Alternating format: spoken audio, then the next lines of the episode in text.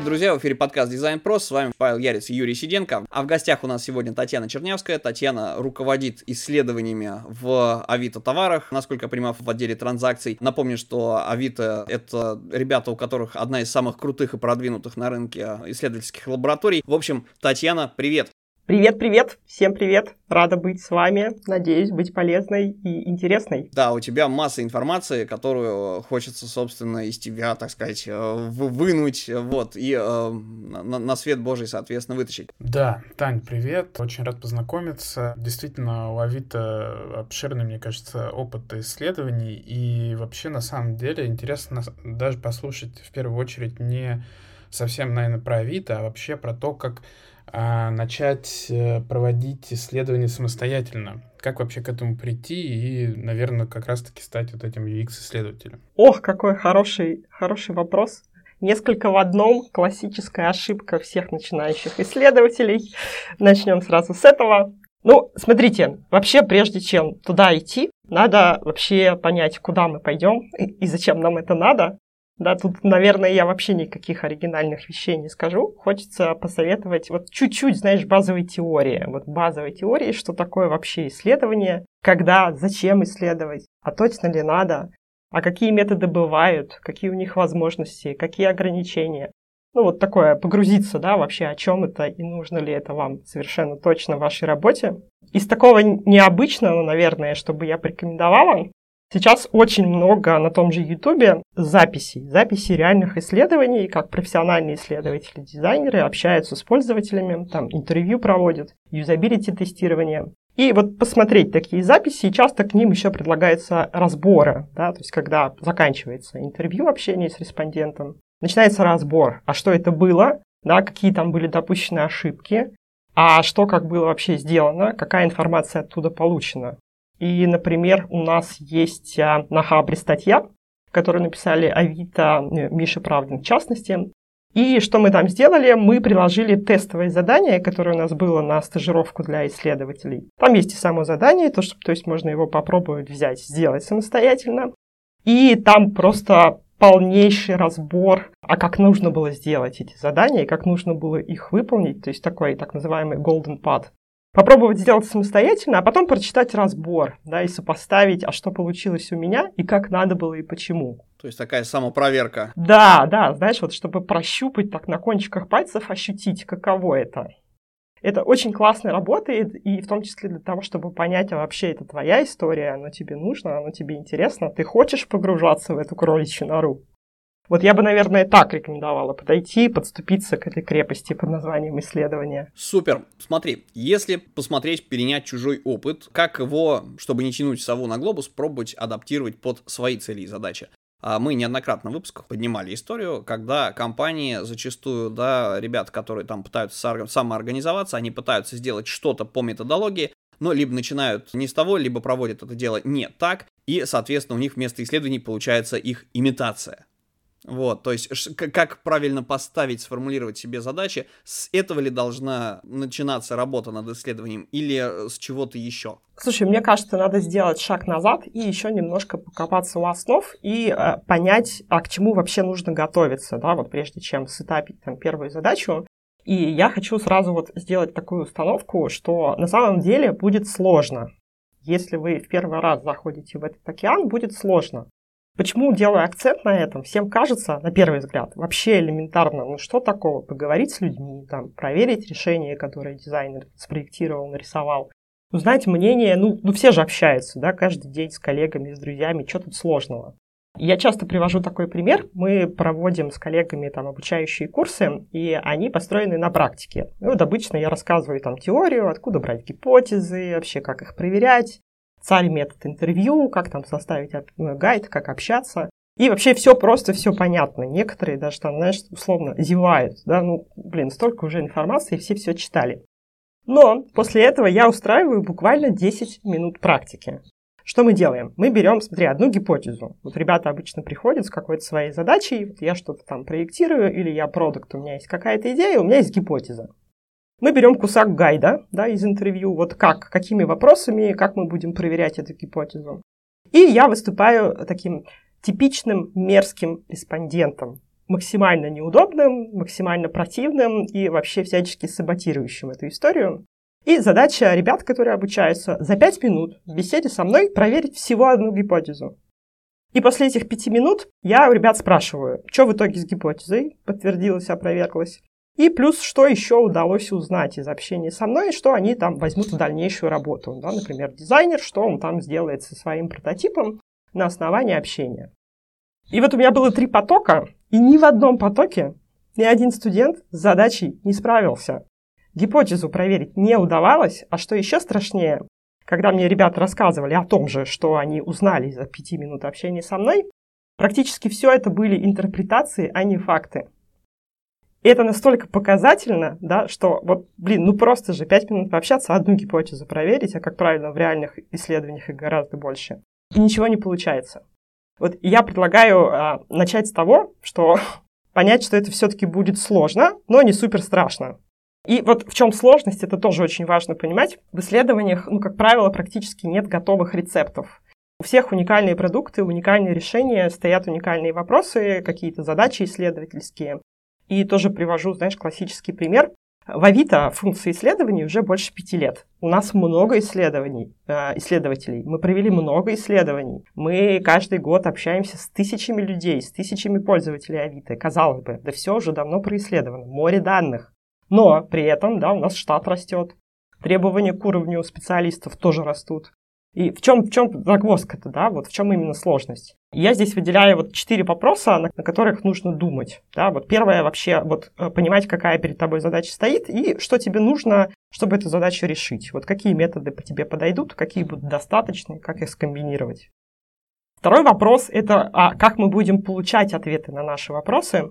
Здесь очень важно разделять, что я хочу узнать и как я это буду делать, это не одно и то же. Вот когда будем с вами говорить про ошибки, я приведу пару интересных э, примеров, таких классических, особенно в работе дизайнера. Третий вопрос. Окей, допустим, мы уже поняли, как там получать ответы на наши вопросы. Как анализировать информацию? Информации всегда много, даже если ты несколько интервью проводишь. Как понять, а что вообще важно, что нет? Да? Чему можно верить, а что нужно как бы поуточнять еще, посомневаться? Ну и последний, четвертый вопрос. Даже когда мы информацию на атомы разобрали, это тоже огромный такой булыжник, камень преткновения, а как принимать решения по результатам исследования. То есть что делать, что не делать, куда идти и зачем вообще это все. Вот. Вот я бы вот так предлагала думать и с этого начинать. А если говорить о том, как э, в процессе не наляпать ошибок, потому что, ну, начать дело это одно, а там закончить его или провести это немножко другое. То есть, э, если говорить про ошибки, вот э, любой исследователь, вне зависимости от опыта, ну, мы все живые люди, он их допускает. Одно дело, правда, когда ты допускаешь это и понимаешь, что это было ошибкой, хотя бы в ретроспективе, а другое дело, когда ты ляпаешь их по незнанию. Вот от чего бы ты могла начинающих, так сказать, исследователей или опытных уже вот предостеречь, какие основные ошибки допускаются в исследованиях и почему это действительно важно о них помнить? Это, конечно, богатая, благодатная почва для беседы. И я начну с того, что врага надо знать в лицо, да, нужно понимать, вот какое у нас пространство для ошибок. И я бы, наверное, вот все ошибки разделила, знаешь, по уровням вот по этапам решения задачи. Вот если визуализировать как слои, то а, уровни такие. Вот чем раньше допущена ошибка, тем она такая более верхнеуровневая и, естественно, она дороже, да, потому что чем выше мы ошиблись, тем более неправильные решения мы принимаем в итоге.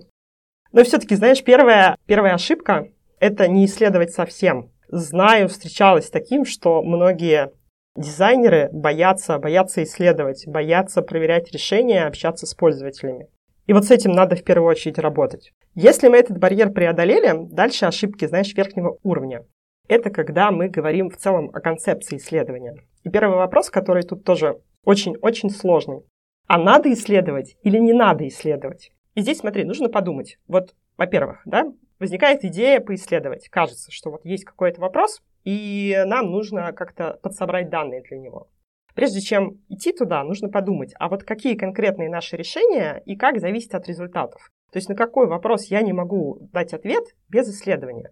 Часто бывают такие кейсы, когда вот мы поисследовали, а ничего не поменялось. И это часто зависит от того, какие у нас есть ограничения и условия. Например, часто мы работаем в условиях ограничения от разработки. У нас есть какие-то возможности, у нас есть какой-то легаси, это нужно учитывать. Мы наисследовали, мы поняли, что в продукте нужно что-то менять, но мы не можем этого сделать. Или, например, у нас нет ресурсов для реализации. Например, уже бэклог разработки занят на полгода, мы сейчас поисследовали, и никуда это не пошло. Это так называемая наша любимая работа в стол. Второй здесь под уровень такой – баланс рисков и затрат. Ну, то есть часто такое бывает, что на самом деле быстрее и дешевле нарисовать так, как мы считаем нужным, прогнать по эвристикам пользовательских интерфейсов, выкатить и посмотреть на результат, прежде чем придумывать и проводить исследования. Тоже пример, да, буквально недавно столкнулись с такой историей.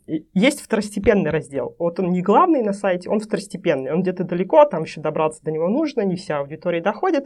И встал вопрос, какое название выбрать для раздела. Начали генерить историю с опросом. Сложная такая труднодостижимая аудитория, специфическая, при этом нужно много респондентов, чтобы получить стат значимые результаты. Нужно закопаться в обработку данных. Стоп, ребята, какие риски? Какие риски? Настолько криминально стоит вопрос названия, настолько спорное у нас название, что вот стоит так вкладываться и материально, и по времени. И кажется, что вот каждый раз нужно взвешивать, какие решения как зависят, и какой у нас баланс рисков и затрат. Это вот если говорить о таком верхнем уровне, и это в целом даже вот не только для дизайнеров, да, актуально для самих исследователей, для продуктов, в общем, всех, кого такая проблема стоит. А дальше следующий вопрос, допустим, прогнали через этот фильтр, надо исследовать, встает вопрос как. И здесь такая частая тоже ошибка, что выбирают неправильные методы. Методы, которые не позволяют проверить гипотезы или получить ответы на вопросы.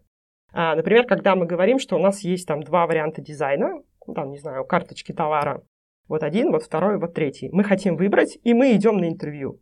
Мы идем на качественное исследование, у нас там 8, 12, пусть 16 респондентов, на основании этого мы совершаем выбор. Это вот такой тоже классический пример. Или, например, когда мы просим на исследовании, на качественном, оценить пользователей, насколько они готовы воспользоваться какой-то функцией. Это тоже неправильно, да, то есть спрашивать о намерении и принимать решение на основании этого категорически нельзя, но при этом встречается сплошь и рядом. Провели 8 8 интервью, 6 из 8 готовы, отлично, функции востребованные, полгода разработки, продукт закрывается, потому что на самом деле никому это не нужно. Средний уровень, да, когда совсем разобрались, выбрали правильные методы, мы начинаем готовиться, да, то есть подготавливаться, как-то сетапить наши исследования, и здесь важно думать. Вот окей, мы выбрали там, не знаю, интервью или юзабилити тестирование. У нас есть набор гипотез, набор вопросов.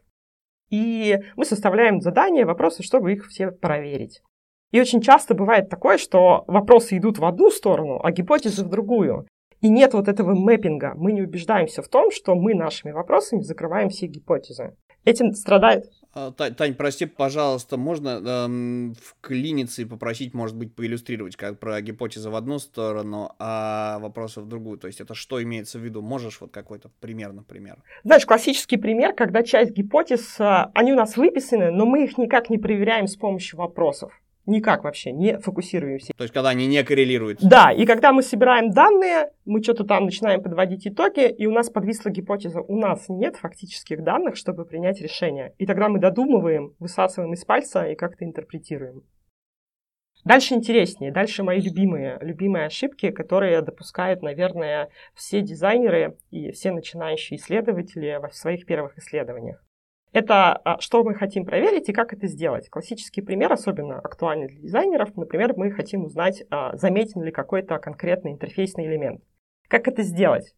Очень хочется, мозг прям тебе подталкивает это, задать вопрос. Вы заметили какой-нибудь бейджик на карточке товара?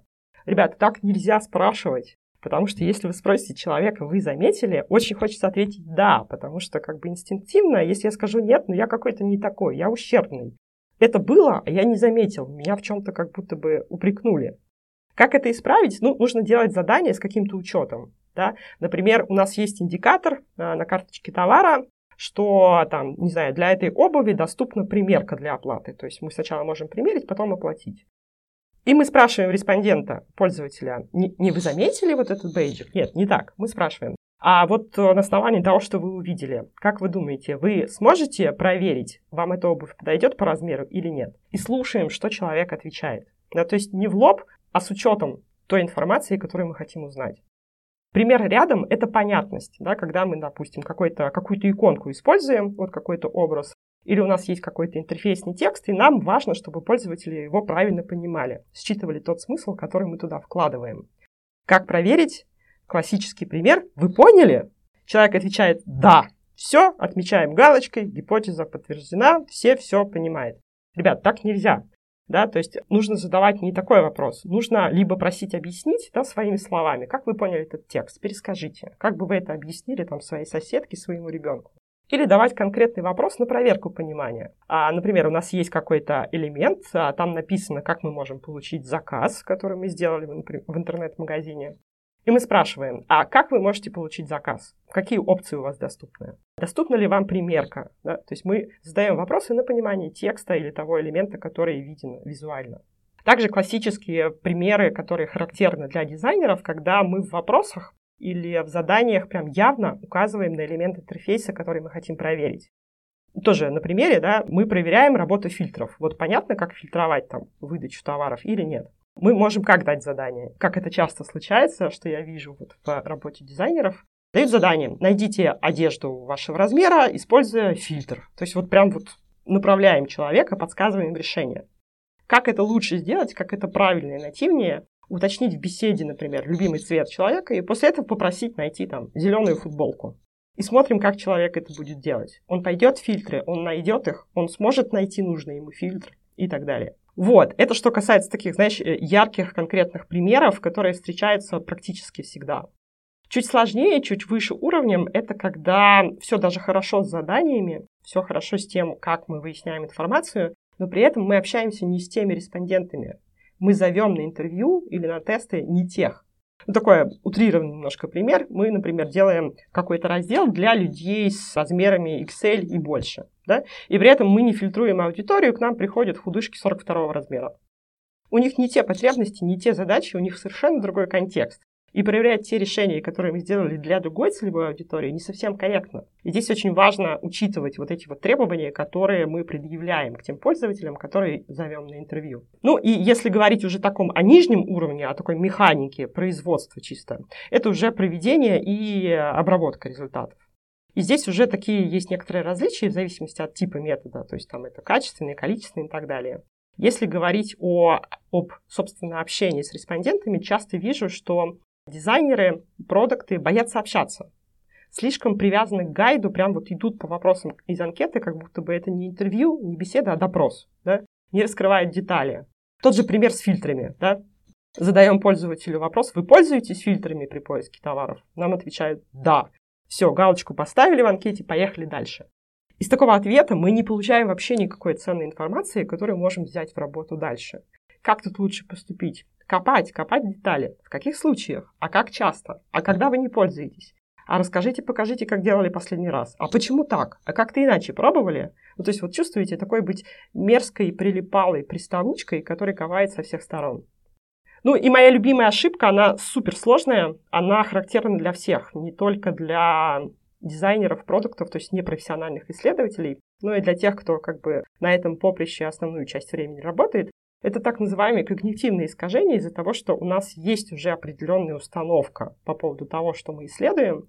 Там э, решение, особенно дизайнер, да, я нарисовал, я его проверяю, я хочу, чтобы там все было хорошо. Это, это нормально, здесь нет никакого криминала, просто об этом нужно знать.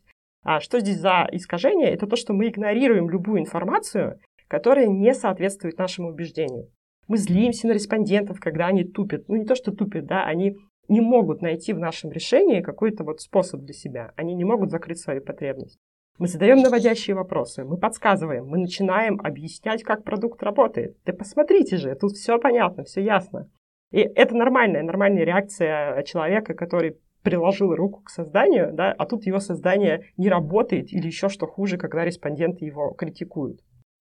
Это вот если говорить о тех ошибках, которые вот они постоянно случаются, о которых нужно знать и подмечать за собой.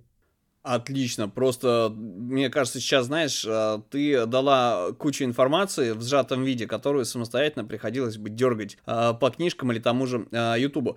Есть ряд вопросов для тебя, э, собственно, но перед тем, как их задать, я предлагаю чуть-чуть выдохнуть, вот, может быть, переварить э, полученную инфу, и все-таки, может быть, давай буквально пару-тройку минут расскажем о твоем пути, потому что ты, то, как ты на эти вещи смотришь, да, только как ты их объясняешь, насколько горишь этим, за этим, мне кажется, стоят э, не те самые ролики на Ютубе и совсем не те обучающие курсы, а все-таки большой, так сказать, жизненный путь. А вот с чего ты начинала карьеру? Можешь чуть-чуть немножко Сатса Story рассказать свою, потому что обычно мы с этого начинаем наши выпуски, а, вот, но сегодня решили сделать а, такой э, эксклюзивный контент, да, сначала дать практически ориентированную информацию, потом вот все-таки раскрыть тебя немножечко. Можешь рассказать, через, через, что, через что ты пришла в исследование? Это, кстати, классный ход. Ты сейчас вот показал один из приемов, которые полезны для тех, кто уже такие, знаешь, искушенные в исследованиях. Когда мы вот не всегда идем по гайду, не по стандартному процессу, а что-то в нем меняем, чтобы посмотреть на вопросы, проблемы, методики под новым углом. Так что еще один прием в копилочку. Спасибо, Паша, как говорится. Смотри, путь на самом деле такой очень тернистый. У меня было целых два shift а в карьере. А, я начинала как такое, такое интересное название профессии – бильд-редактор. Я работала в издательском доме «Комсомольская правда» и отвечала за все визуальное наполнение сайта. Всякие там картиночки, ролики, даже флеш-игрушки я делала, писала на ActionScript е, когда он еще был. В общем, такое. Проработала целых три года и решила, что ну пора, пора входить в IT, надо что-то менять. И я действительно вошла в IT. Первая моя э, работа здесь была как технический писатель. Я работала в компании заказной разработки мы пилили какие-то монструозные совершенно B2B продукты, типа там геомониторинг, автоматизация работы курьеров и кого только угодно. И суть всей работы была в том, чтобы понимать, что такого сделали разработчики и как это перевести на русский язык, чтобы этим могли пользоваться простые пользователи. Таким переводчик в IT, что называется. Там я подросла и стала бизнес-аналитиком, и моя функциональность сильно расширилась я уже общалась с заказчиками, то есть как раз вот выявляла те самые потребности бизнеса, которые нужно закрыть с помощью программного обеспечения. Ну и тогда уже у меня зарождался интерес к исследованиям, то есть по сути как бы ты общаешься, да, с заказчиками, но они же как бы и потенциальные пользователи, они трансляторы тех самых требований и ожиданий. Была бизнес-аналитиком, и случился, случился поворотный момент в моей жизни. Я как раз ходила на интенсив, который был посвящен э, созданию продуктов, таких вот э, модных, молодежных. Тогда еще не было очень распространено дизайн мышления вот эти все слова, там, CGM, сервис Blueprint, все такое история, к базворду исследовательской тусовки. Я сходила в интенсив а, в школу Wonderful Маши Сташенко, и для меня просто мир изменился и больше никогда не был прежним. Я увидела, что вообще продукты можно создавать по-другому. Это было настолько, настолько дивное открытие, что я попыталась все поменять в нашей разработке B2B. Я говорю, ну как же, как же, надо изучать потребности пользователей. Надо прокапывать, надо миллион решений, все проверять, быстрые концепты, прототипы и так далее. Но столкнулась с суровой реальностью B2B э, заказной разработки и поняла, что надо делать еще один shift в карьере, второй. И я пошла как раз уже в исследование, начинала вот в, на этом поприще путь в агентствах, поработала в агентствах, и, и первым моим работ, местом работы как раз был Авито. На самом деле я второй раз уже в Авито, второй заход. И я пришла в Авито тогда в кластер, который отвечал за опыт покупателей. И здесь вот уже погрузилась именно в продуктовую работу и увидела, увидела своими глазами и поделала своими руками, проходила вот эти все пути. Ну и это, конечно, незабываемый был опыт. После этого уходила в компанию «Мой офис», и там я была уже руководителем команды, причем команды не только исследователей, но и UX-архитекторов и продуктовых дизайнеров.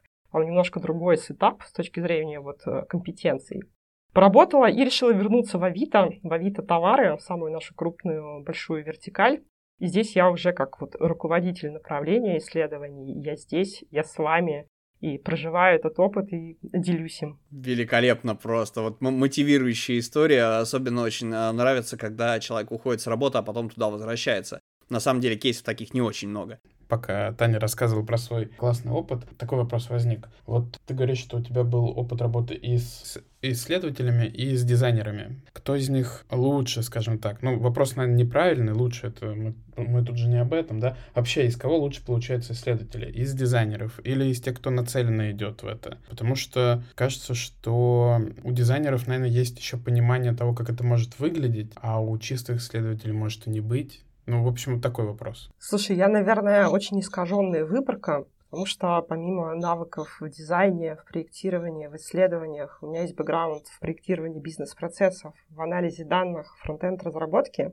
И я вообще за то, чтобы максимально расширять свои границы, осваивать соседние э, области, да, там, которые лежат до тебя в конвейере производства ценностей, после тебя, да, чтобы максимально понимать, куда ты встраиваешься, что происходит, кто является потребителем твоих результатов работы.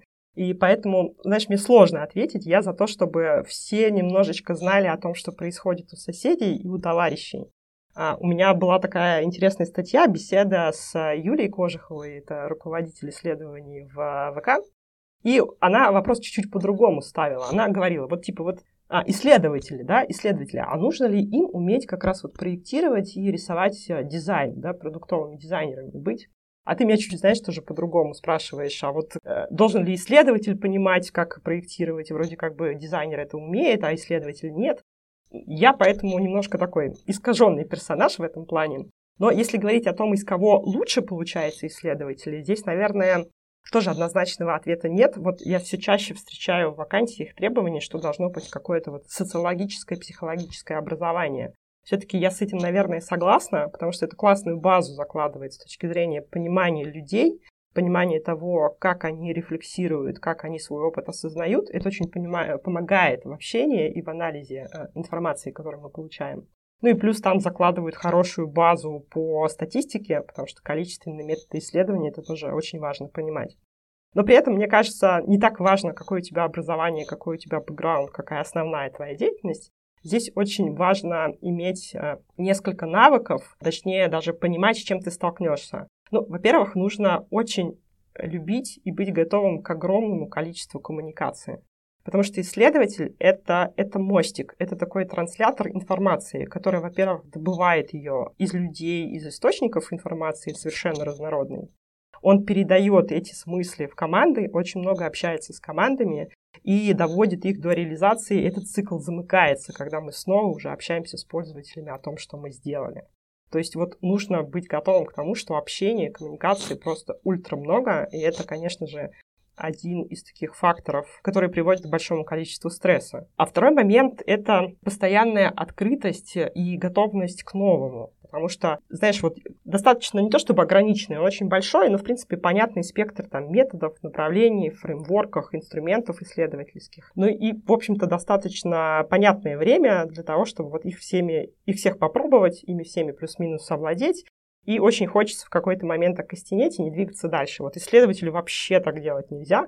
Он должен постоянно развиваться, смотреть, а что еще, пробовать по-новому. И вот как Паша сделал, да, Обычно мы идем с опыта спикера, да, с опыта собеседника, и потом уже разговариваем по предметке. Тут он пошел по-другому. Вот исследователь должен делать так же. Поэтому я не скажу, что вот из лучших дизайнеров получается исследователи или те, кто изначально туда идут классно, классно понимать, что происходит вокруг и использовать эти знания во благо своей основной деятельности. Расскажи, пожалуйста, как устроена UX-лаборатория в Авито, про опыт э, свой в другой компании, как там это было, и расскажи, наверное, знаешь, как что такое вообще UX-лаборатория? Чей это опыт? Кто за ним стоит? Э, стоят за ним только исследователи и дизайнеры или в ней принимают участие вообще все сотрудники компании?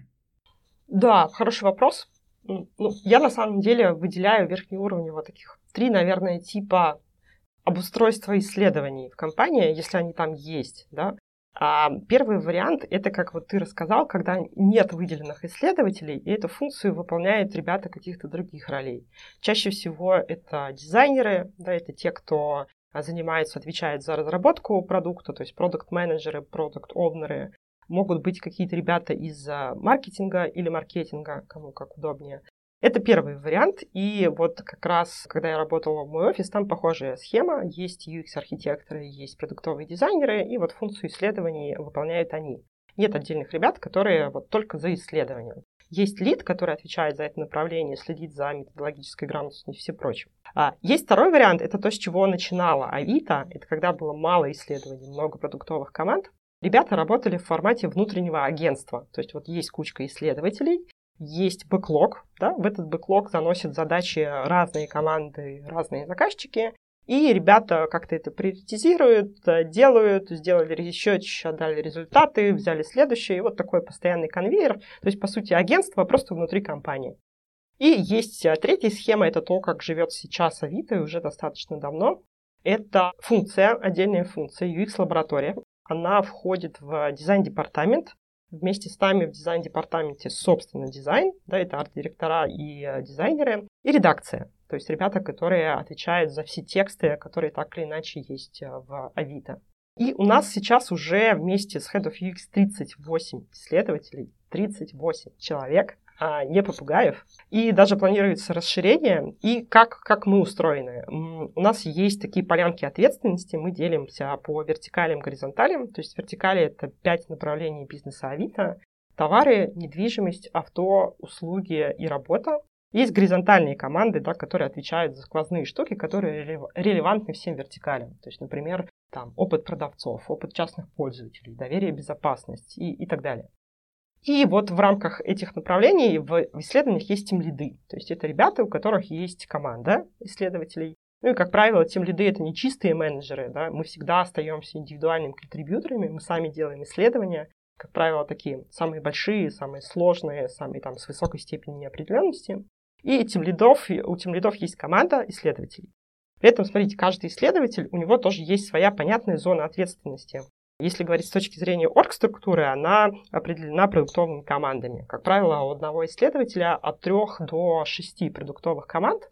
Но эти команды, конечно же, как-то чем-то объединены, то есть они о чем-то об одном. Нет такого, что исследователь там занимается и недвигой, и авто. Да, то есть это все примерно там рядышком. Вот. И что касается вот устройства работы исследователя, смотрите, у нас вот есть, условно говоря, два направления работы исследователя. Первое — это, собственно, продуктовые задачи. Да, это у каждого исследователя они свои, они приходят от команд, они приходят а, от дизайнеров. Сам исследователь, конечно же, генерит запросы, он подсвечивает, вот, что, что нужно поисследовать, какие системные артефакты нужно создать, чтобы обеспечить лучший пользовательский опыт. И есть второе важное направление — это стримы всей лаборатории. То есть мы на уровне функции UX-исследований помогаем своими доступными нам методами достигать целей компании, которые стоят. Если говорить о целях, то это, например, там, ускорение time to market, да, то есть, то есть той, той скорости, с которой мы поставляем ценность пользователям. Или, например, а, развитие внутренних компетенций, вот та самая демократизация, когда исследования проводят не только профессионалы-исследователи, но и вообще любой сотрудник в компании может пообщаться и получить нужную информацию. Вот, поэтому вот такие вот направления, и в целом, в целом, конечно же, функция UX-исследований в Авито, вот э, по, по моим скромным оценкам, конечно же, очень развита. И там, наверное, одна из лучших в точно на российском рынке. А как я еще могу сказать, если я здесь и, и я очень люблю Авито. Таня, ты супер. А можешь еще вот рассказать про такой момент? Смотри, а, есть как бы дизайнеры, они живут своей жизнью, да, а есть исследователи, они живут э, другой жизнью. И как бы вот этих людей надо как-то между собой поженить. То есть вопрос, может ли дизайнер или группа дизайнеров, как дизайн-отдел или какая-то команда, большая или нет, не суть важно, вот могут ли они сами инициировать какие-то исследования и как это сделать? И вопрос, а если вот в компании есть исследовательский отдел, есть исследования, там, не говорю, что UX-лаборатория, это не у всех далеко на рынке присутствует такая крутая штука, но вот как с этой UX-лабораторией, с UX-ерами, с исследователями, дизайнером могут взаимодействовать? То есть такие два вопроса в одном, надеюсь, что смысл понятен. Да, Паш, смотри, я отвечу на примере Авито. Мне кажется, что отчасти это образцово-показательная история, как вот мы взаимодействуем, как вообще устроено вот распределение и переплетение наших функций. Как я уже говорила, мы и дизайн, и мы и редакция, мы все в дизайн-департаменте, да, такие функции. И все мы привязаны к продуктовым командам, там, юнитам, кластерам. И дизайнер и исследователь, они входят в так называемую discovery команду, да, то есть это та команда, которая определяет, а что мы будем делать. Есть еще delivery команда, которая, собственно, э, реализует это, да, доводит до пользователя, до продакшена. И в этой discovery команды, помимо дизайнера-исследователя, есть, конечно же, продукт, есть аналитик там по данным, есть их лид. Вот, как правило, такой вот сетап discovery команды. И, как я говорила, что у исследователей там от 3 до 6 команд, у дизайнеров как правило, меньше. И получается, что исследователь, как правило, работает там с двумя, ну, максимум с тремя дизайнерами. И какие точки соприкосновения у нас есть? Вообще мы работаем очень плотно, очень плотно интегрированно и постоянно идем рука об руку. Но это реализовано так. Смотри, у нас есть обязательное планирование годовое, квартальное, да, то есть когда мы определяем бэклог задач, это история от продукта, это стратегические инициативы. Например, с точки зрения дизайна мы сейчас уже реализуем редизайн. Да, мы постепенно меняем look and feel Авито, а, делаем его еще более классным и современным. А с точки зрения исследований мы работаем там над CGM, на так называемый big picture пользовательского опыта, регулярно смотрим конкурентов, и есть еще в этом бэклоге задач, там, инпуты от дизайнера и, собственно, исследователя. Мы знаем наши планы, мы знаем, над чем нам нужно работать, мы знаем, что нам нужно нарисовать, что нам нужно проверить. И дальше мы погружаемся уже, собственно, в day-to-day работу, в квартал, и по конкретным задачам у нас уже есть синки. В самом начале, да, когда мы сетапимся, уточняем бриф и так далее.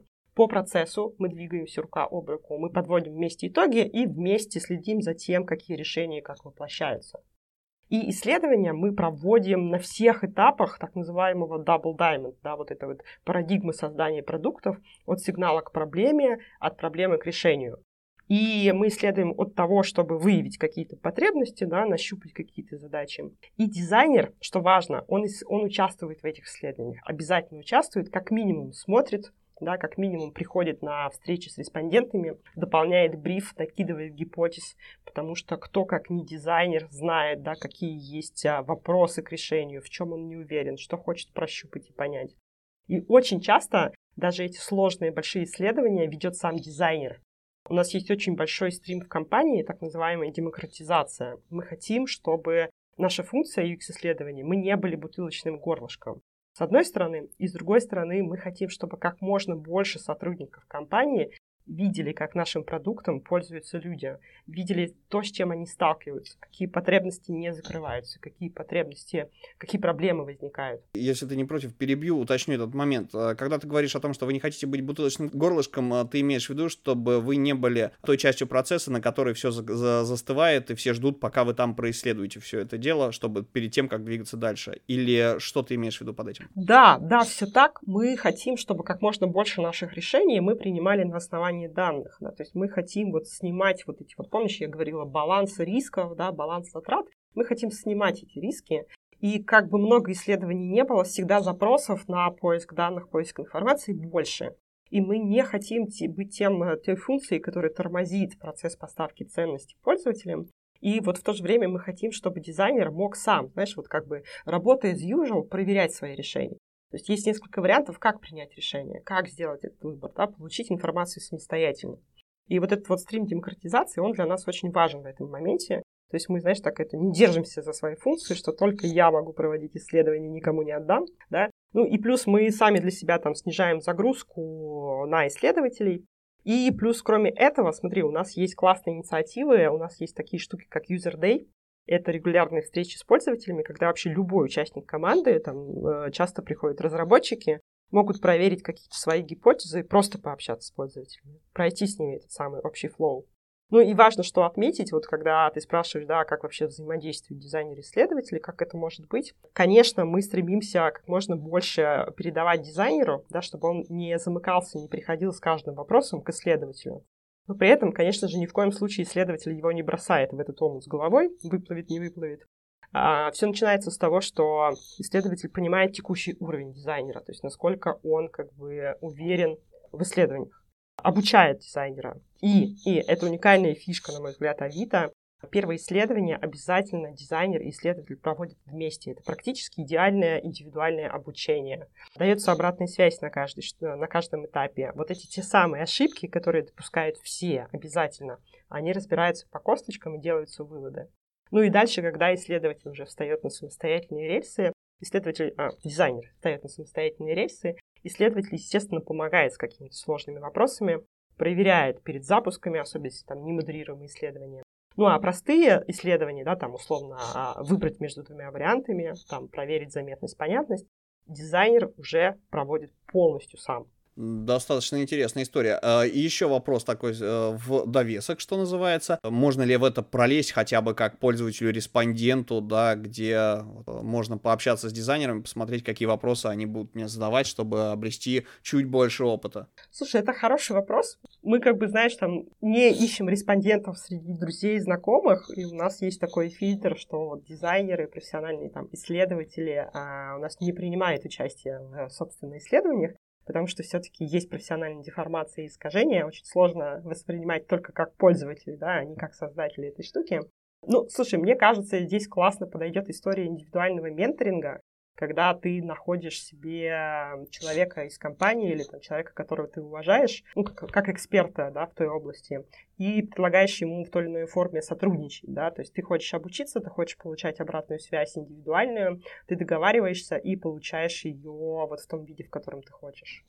Мне кажется, вполне достойный ответ. Мы сейчас поговорили про вещи, которые, в принципе, близки любому, кто с исследованиями так или иначе сталкивался, да, ну, неважно, дизайнеры, менеджеры, в общем, э, любые люди, которые пробовали их завернуть, упаковать.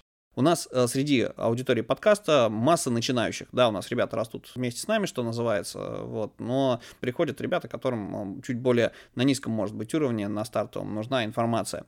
И э, очень э, важный такой момент. Вот человек прошел какие-то курсы, прочел какую-то книжку, попробовал какое-то исследование провести. Это, кстати, тоже отдельная тема, да, а что бы поисследовать такого, если нет опыта работы, чтобы взяли на работу, чтобы на работе уже в это погружаться, получать от кого-то задачи, перенимать опыт и все такое. Но встает э, великолепная вещь. Зачастую, проведя какое-то исследование, любой человек, который на рынке выкупает себе место, да, и ходит, э, смотрит на конверсию, да, где больше всего люди задерживаются, где больше всего поток людей в течение дня, да, какое место более, что называется, козырное. Вот он тоже исследователь, по сути. То есть можно на бытовых какие, бытовые какие-то вещи исследовать. Но если доходит дело до упаковки работы, предоставления этих работ работодателю, вот именно чтобы HR, да, чтобы тебя взяли на работу, чтобы вообще начали с тобой общаться, то вот какие можно провести исследования бытовые на коленке самостоятельно, и как их упаковать, в каком виде, чтобы люди их э, восприняли. Потому что зачастую, если это какой-то продукт с различными метриками, которые мы исследуем, да, исследуем, то там приходится какие-то, не знаю, какие-то кривые дашборды э, пытаться привести к единому знаменателю, чтобы это завернуть в презентацию как-то, вообще, чтобы изложить свои мысли, а как я это делал, какие цели я преследовал, и вот как, как я эти результаты предоставляю. И зачастую у людей этих а, знаний навыков нет. Вот как бы ты посоветовала упаковывать результаты исследований и как, какие исследования каждый человек, не имея бюджета, не имея запроса, имея катастрофически малый запас времени, мог бы провести? Классный вопрос. А, на самом деле он очень важный. Если вы им задаетесь, значит вы уже точно на правильном пути. Во-первых, я хочу отметить, что если, если вы дизайнер, а, если особенно вы исследователь, и если вы сделаете какое-то себе портфолио и сделаете правильно, то у вас сразу плюс 10, плюс 20, плюс 100 баллов э, к тому, чтобы пройти успешно. Я бы даже в этом вопросе рекомендовала подойти как исследователь. Ты, Паш, кстати, тоже об этом упомянул, да? Классно понимать, вот где ты хочешь работать. Вот может быть, даже не конкретная компания, но какая-то сфера. Это, это банки, это маркетплейсы, это медицина, это страхование. Вот что, какая область? Определились, да, примерно пощупали, посмотреть, какие есть продукты, какие есть компании на этом рынке, провести такой внутренний research, да, присмотреться вот конкретно, куда бы я хотел попасть. Если есть компания фаворит, вообще отлично. Берем продукт этой компании и начинаем исследование этого продукта.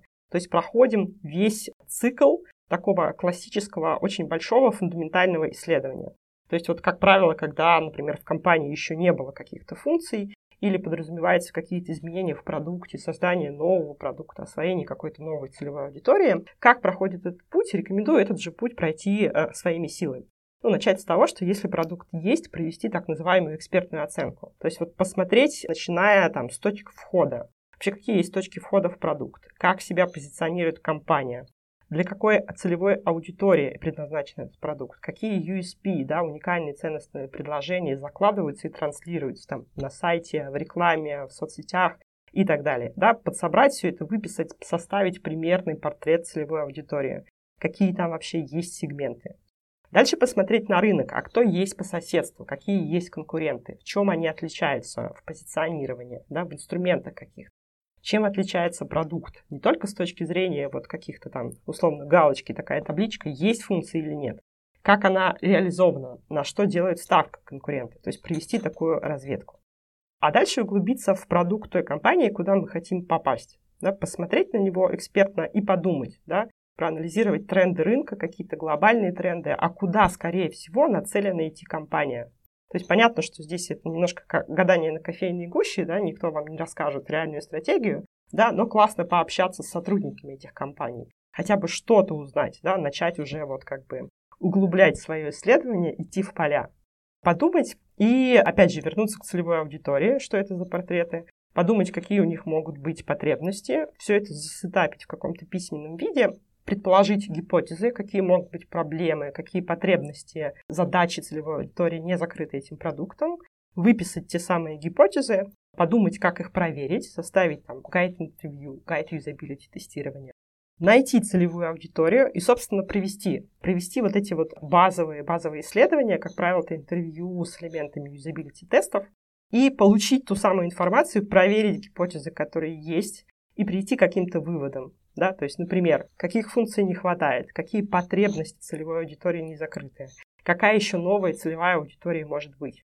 И выйти с какими-то гипотезами решений. Да? Нашли проблемы, нашли незакрытые э, проблемы и потребности, и выходим с гипотезами решений пройти вот этот полный пользовательский путь, да, и собрать всю информацию, которую можно собрать э, попутно. И дальше встает тот самый прекрасный вопрос, который ты, Паш, задал. Окей, я все сделал, а как это упаковать? Как вот эту титаническую, огромную работу взять и запихнуть в понятный какой-то кейс? И здесь очень есть такое, такое двойное дно, с которым часто сталкиваюсь, когда вот смотрю там резюме, портфолио, какие-то кейсы ребят. Очень хочется показать и рассказать все, что я сделал. Но вот мы, например, в Авито, да, оценивая работу сотрудников, да, классно понимать, что ты сделал, вот так называемый output, да, но самое главное, а что это дало, да, тот outcome, который ты приносишь своими действиями. И вот с, точ- с этой точки зрения очень классно а, выстраивать упаковку.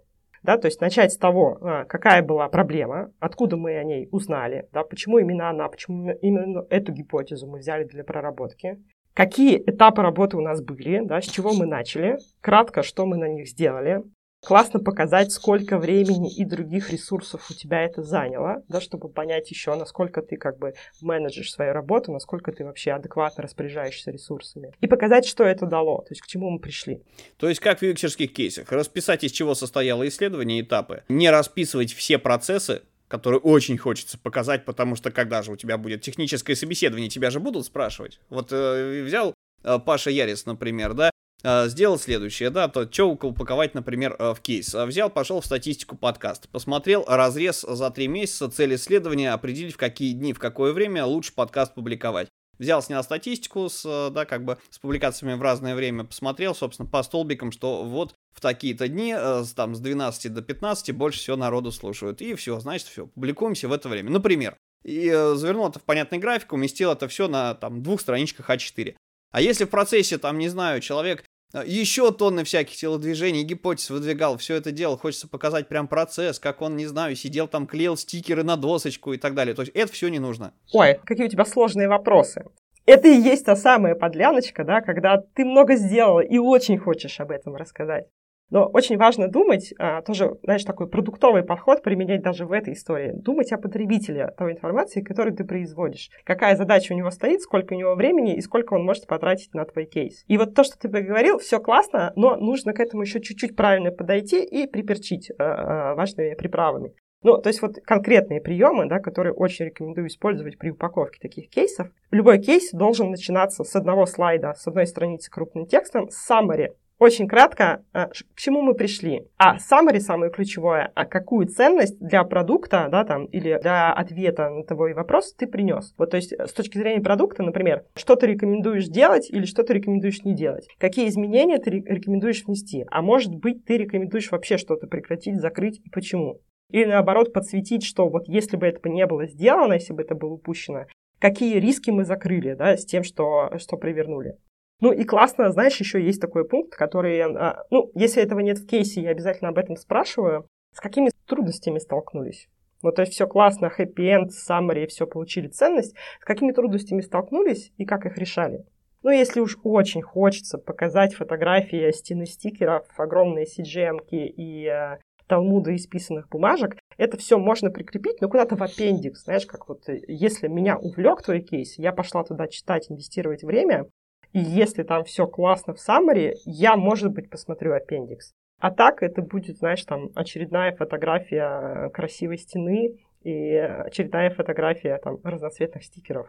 То есть, ну, на самом-то деле баланс все-таки нужен, да, то есть summary даем, фактоидные данные, что называется. Тут главное не впасть, э, это самое, гла- главное, чтобы в коммерческих предложениях такого не было. А, да, в коммерческом заходим наоборот, сначала пишем УТПшечку, потом расписываем, как мы будем вам это все продавать, почему это круг, и, то, и только потом показываем цену. А здесь наоборот, да, собственно, вы как на лендинг-пейдже, например, выставляем фактоиды, что столько часов заняло исследование, такие-то результаты получили, такие челленджи стояли, дальше уже опционально человек может это и не читать. Что можно можно сделать, кроме того, чтобы поджимать информацию, что называется, убирать ее под кат? да, то есть вот оставлять какой-то аппендикс для тех, кто заинтересовался, как привлечь внимание, потому что зачастую оценивается графика, а не смыслы и не текст при просмотре э, резюмешек. Слушай, я отвечу как исследователь, и я рекомендую и тут же снова применять продуктовый подход. То есть то, что ты создал, это продукт, да, прежде чем нести продукт в продакшн, его надо проверить на прототипчиках.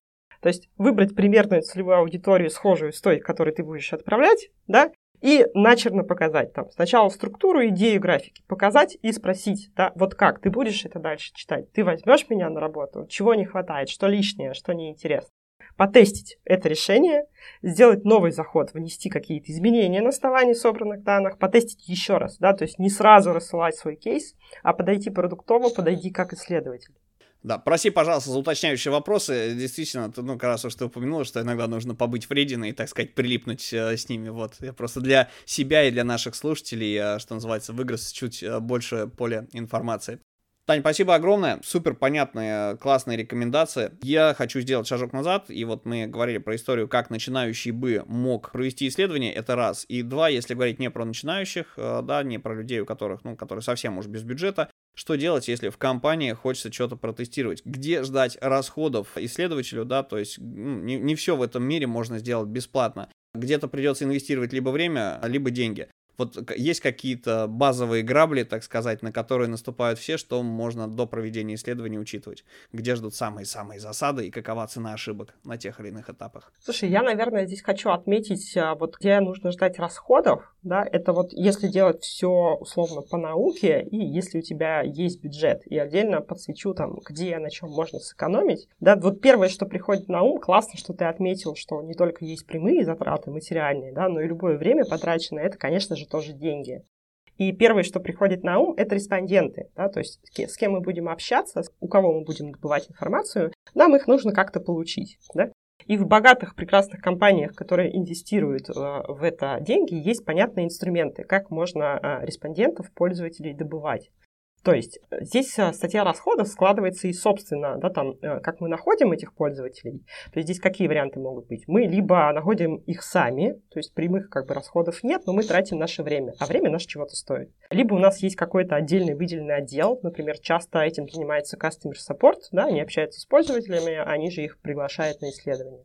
Или есть специальные рекрутинговые агентства, которые как бы вот это в этом и заключается работа, они предоставляют услугу по поиску респондентов. Ну и даже если мы их ищем сами, да, нам нужно их как-то вознаградить. Понятное дело, что вознаграждение может быть тоже прямым материальным или какие-то бонусы, там, связанные с продуктом. То есть вот эта статья расходов, она, как правило, такая самая крупная, даже если она не выражена напрямую в деньгах. А второй такой момент, э, важно понимать, что все-таки исследователь, он работает в каком-то там программном обеспечении, есть какой-то вот сопровождающий инструментарий. И здесь там, начиная с Zoom, с платной версии, это всякие сервисы для немодерируемых тестов, для опросов, типа там толок, анкетолог, взгляд, в общем, полно всего всякого разного. И если мы говорим уже о связке с дизайном, нам по-любому понадобится что-то типа для проектирования, там, Figma, мира для командной работы. Ну и, конечно же, исследователю и дизайнеру, который занимается исследованиями, обязательно нужен личный психолог. Это тоже важная большая статья расходов. Даже не будем спрашивать, почему именно. Вот, понятно, что выжигает. Да, да, все так, общения очень много, и с этим нужно уметь работать. На чем можно сэкономить? Да? Часто рекрутом респондентов, поиском да, и договоренностями о том, чтобы провести исследование, занимаются сами исследователи. То есть вот нет бюджета на внешний рекрут, нет каких-то отдельных выделенных специалистов, и на этом часто экономят. Это тоже как бы как лайфхак, это как вариант, но скорее вот для системной какой-то работы, для, для встраивания исследований в работу компании, это, наверное, не очень хороший вариант потому что исследователь выгорает еще больше. Он тратит свою, свою энергию умственную, физическую на вот такую, не то чтобы черновую, да, но скорее вот подготовительную работу, которая дешевле и эффективнее отдать, отдать на сторону. Ну и если говорить там об инструментах, не всегда это обязательно, да, даже, например, какие-то быстрые прототипы не надо рисовать, вырисовывать в фигме. А любую идею решения можно проверить даже вообще э, без помощи образов, с помощью текста, да. Поэтому я вот рекомендую сосредоточиться на этих вариантах, точно продумать, просчитать варианты рекрута, что будет выгоднее, дешевле, эффективнее и подумать о тех инструментах, которые вы будете использовать. Не всегда нужно что-то профессиональное и там конкретно заточенное на, на эту работу. Ну, в принципе, действительно так. То есть с прототипами, с тестированием, там можно, не знаю, на клочке условно туалетной бумаги, на салфеточке, на какой-нибудь какие-то вещи потестировать в коридоре. А, или в процессе там, как это называется, сессии идеации, да, когда люди сидят и вообще договариваются, о чем мы сейчас будем, какие гипотезы тестировать. В принципе, тоже неплохая вещь. Но если говорить про действительно какие-то опросы, про проведение исследований, где нужно хранить данные, то, в принципе, ты считаешь, что можно обойтись такими вещами, например, как Яндекс 360 или Google, э, ну вот Google таблицы, да, Google Suite, да, там Google таблички, Google опросники, формы и э, тексты оттуда. Или все-таки потребуется сводить кучу данных, если то нужно будет это делать все-таки не, не руками, а покупать себе какую-нибудь, ну, бюро, по-моему, это как не бюро, табло.com э, или как оно там называлось, да, собственно, которые использовали все BI, там, аналитики штука, которая сводила, которые подключались, выгружались из табличек данные, оно сводилось, визуализировалось и так далее. Слушай, я за то, чтобы, чтобы искать баланс. Не нужно сразу идеально, особенно если нет ничего, да, и нужно начинать. Я за то, чтобы просто начать. Вот на салфетке во всех смыслах этого слова, да, не закупая ничего, не инвестируя, просто начать и посмотреть, что работает конкретно для вас. Где проблемы? А есть ли они вообще? А как их можно расшить? Как их можно разрешить? Поэтому вот лучше начать с минимальными инвестициями, там, что есть, над тем работать. Мне кажется, самый идеальный совет. Окей, у нас э, есть, опять же, традиция в подкасте. Мы спрашиваем э, какие-то полезняшки для слушателей, вот, потому что подкаст это хорошо, как правило, да, если э, говорить, погружаться в процесс, люди, если слушают нас не на бегу, не на, не на скаку, не на тренировке, что называется, да, где-то в более спокойной обстановке, то а, люди слушают выпуск, а, напитываются идеями и, значит, а, потом выключают и а, сидят, думают, размышляют на эту тему. А потом рождаются потребности, а я хочу, блин, в эту тему залезть поглубже. Если говорить про какие-то полезности по теме, а, что бы ты могла порекомендовать? Вот у тебя есть статьи на Хабре, например, то есть можешь заспойлерить, о чем они. Вот я их могу порекомендовать слушателям, мы обязательно приложим их в описании к выпуску. Вот упомянутые интервью. А, с интервью здесь у меня на самом деле было даже некое противоречие. Может быть, я давно на YouTube не вылазил, не гуглил вот по этой теме, но когда я интересовался исследованиями, все было только на английском языке. Вот, это больно немножечко смотреть бывало, да, вот то, о чем ты говоришь, а, какое-то интервью, разбор, а, и, соответственно, это немножечко больно смотреть с субтитрами, потому что не всегда речь понимаешь. Это как бы, это не сериал, это немножечко другой жанр. Если говорить про литературу, про какие-то источники информации, вот что бы ты самой себе порекомендовала, если бы сейчас только-только начинала погружаться в эту тему? Слушай, ну вот все-таки, да, там основоположники, источники первичной информации, они, как и во многих там областях профессиональных, они на английском. То есть первая рекомендация это, конечно же, английский. Чуть-чуть прокачать хотя бы на, на уровне чтения. И если говорить вот о том, как лучше погружаться в основы, я бы, наверное, рекомендовала сайт Nielsen Norman Group. Это все-таки прям вот отцы-основатели э, всего, что касается пользовательского опыта, юзабилити и так далее. Есть очень классное сообщество Research Ops, это все, что касается исследований. Там есть классная подборка статей для разного уровня по разным вопросам, то есть начиная с того, а что такое вообще исследование, как к этому подступиться, заканчивая конкретными точечными вопросами, например, как проводить э, дневниковые исследования. И мы с вами обсуждали о том, как упаковывать результаты исследований, да, как делать кейсы, как это преподносить. там есть очень классная подборка классных портфолио. Классная подборка классных портфолио. Тоже очень рекомендую. Обязательно пошарим, поделимся этими штуками. Ну и вот если говорить, да, а, как лучше туда зайти, я бы вот рекомендовала обязательно нашу статью Авито вот с тестовым заданием на стажировку и пройти вот этот путь, да, а, поресечить самому и попытаться сопоставить и увидеть, что это так это достаточно сложно и, а, и интересно. Ну и плюс обязательно рекомендую наш канал Авито на Ютубе. У нас есть, у нас регулярно проходят дизайн-токи и другие мероприятия, где мы обсуждаем вообще очень-очень многие вещи и, как правило, рассказываем об этом с точки зрения практики, на примере конкретных кейсов Авито, с чем мы работаем, как мы работаем. Очень любим рассказывать про грабли, на, на что мы наступаем, с чем мы сталкиваемся.